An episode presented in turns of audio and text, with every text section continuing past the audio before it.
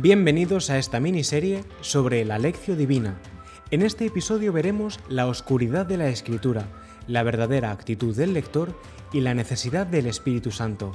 ¿Estás preparado? Vamos allá. La Biblia es clara. Nos dice que la palabra de Dios está cerrada y sellada. No lo digo yo, lo dice San Juan en el Apocalipsis. Esto dice el santo y el verdadero, el que tiene la llave de David de forma que si él abre nadie cierra, y si él cierra nadie abre.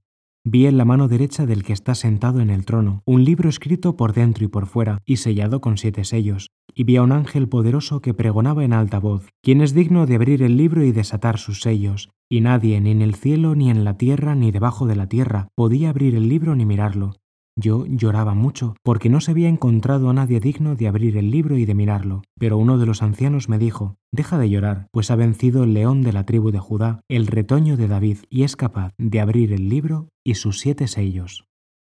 Esto nos ha pasado a todos, seguro. Hoy voy a leer la Biblia en serio, y uno empieza con toda la ilusión por la primera página. Y creó Dios el sol y la luna, y vio que era bueno. Pasó una tarde Pasó una mañana, día cuarto. Espera un momento, ¿me estás diciendo que el sol y la luna los quieren el cuarto día? ¿Y cómo pasa una mañana y una tarde el día primero, segundo y tercero? Esto no tiene sentido. Y es que la Biblia muchas veces es difícil de interpretar. En primer lugar, hay una tradición que recoge orígenes que yo creo que nos puede dar mucha luz para estos casos. Para él, la escritura se parece a un gran palacio lleno de muchas salas con tesoros cerrados con llave. En cada sala hay varias llaves, pero ninguna puede abrir lo que está en esa habitación. De la misma manera, la escritura nos ofrece una serie de claves que son oscuras dentro de su propio pasaje. Sin embargo, cuando vamos con esas claves a otros pasajes, son capaces de iluminar toda la escena dándole un nuevo sentido.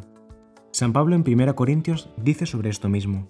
Hablamos de estas cosas con palabras no enseñadas por la sabiduría humana, sino enseñadas por el Espíritu, comparando las cosas espirituales con las espirituales. 1 Corintios 2.13.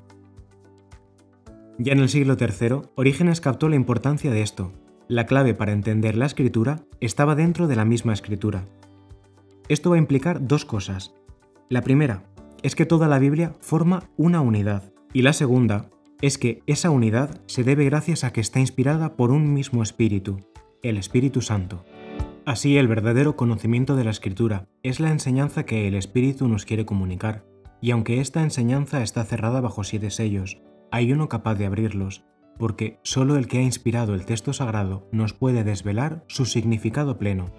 Por tanto, si queremos comprender la Biblia de verdad, no podemos leerla como cualquier libro. San Ambrosio decía, a Él hablamos cuando oramos, y a Él oímos cuando leemos las palabras divinas. Así que la manera de acercarse a las sagradas escrituras va a ser en clave de diálogo, un diálogo marcado por la fe, un cara a cara con Dios.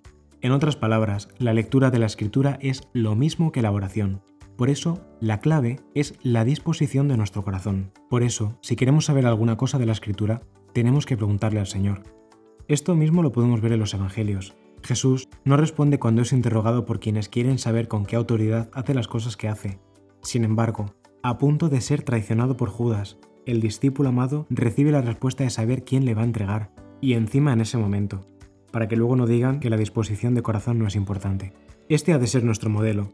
También el profeta Daniel preguntó a Dios porque deseaba conocer la voluntad de Dios, y un ángel le fue enviado para enseñarle. En la versión griega del Antiguo Testamento, el ángel llamó a Daniel hombre de deseos. Orígenes dice, por tanto, si hay algo secreto y escondido que queremos saber de Dios, seamos personas de deseos. Asimismo, Cristo nos anima Examinad las escrituras, en Juan 5:39. Él sabía que estas cosas no están abiertas para aquellos que leen o escuchan por encima de las escrituras. Esto ha sido dispuesto para aquellos que con corazón sincero buscan constantemente dentro de las santas escrituras. Y dice Orígenes, yo sé bien que no soy uno de esos, pero si alguno busca de esta manera, encontrará. Por tanto, ¿qué espera la escritura de nosotros? Sencillamente que seamos personas de deseos, con deseos de conocer a Dios, de amarle y de hacer su voluntad. Orígenes es un verdadero maestro de la escritura. Otra de las grandes aportaciones que nos ha dejado es la idea de que la verdad es un misterio. Según él, la verdad, que es la palabra del Hijo de Dios, no se puede contener totalmente en la palabra escrita, no cabe. San Juan dice esto mismo en el Evangelio. Muchas otras cosas hizo Jesús. Si se escribiera una por una, pienso que ni el mundo entero podría contener los libros que habría que escribir. De esta manera, las palabras de la Escritura y sus silencios apuntan a una única palabra, al Verbo hecho carne, a Jesucristo que vino a nosotros desde el silencio del Padre. Y presta atención, el Espíritu te quiere introducir a la profundidad de esta palabra. Por eso Orígenes dice, creo que todas las escrituras juntas, incluso cuando son entendidas perfectamente y en profundidad, son solo los primeros elementos y la más breve de las introducciones a la totalidad del conocimiento. Madre mía, esto da vértigo, ¿eh? Pero que no nos quite la paz. La escritura, gracias al Espíritu Santo, tiene la habilidad de guiarnos dentro de sí misma, conduciéndonos a aquello que está más allá de lo escrito, y solo hay un camino para alcanzar la verdadera sabiduría, dejarse conducir por el Espíritu Santo. Así que el verdadero conocimiento de Cristo es obra del Espíritu Santo, y el fruto de este don es la verdadera interpretación espiritual de la Escritura, que nos permite escrutar la profundidad de la palabra divina para conocer en ella a Cristo. Así nos dice el Evangelio de San Juan. Muchas cosas me quedan por deciros, pero no podéis cargar con ellas por ahora. Cuando venga Él, el Espíritu de la verdad, os guiará hasta la verdad plena, pues no hablará por cuenta propia, sino que hablará de lo que oye y os comunicará lo que está por venir. Él me glorificará, porque recibirá de lo mío y os lo anunciará. Todo lo que tiene el Padre es mío, por eso os he dicho que recibirá y tomará de lo mío, y os lo anunciará.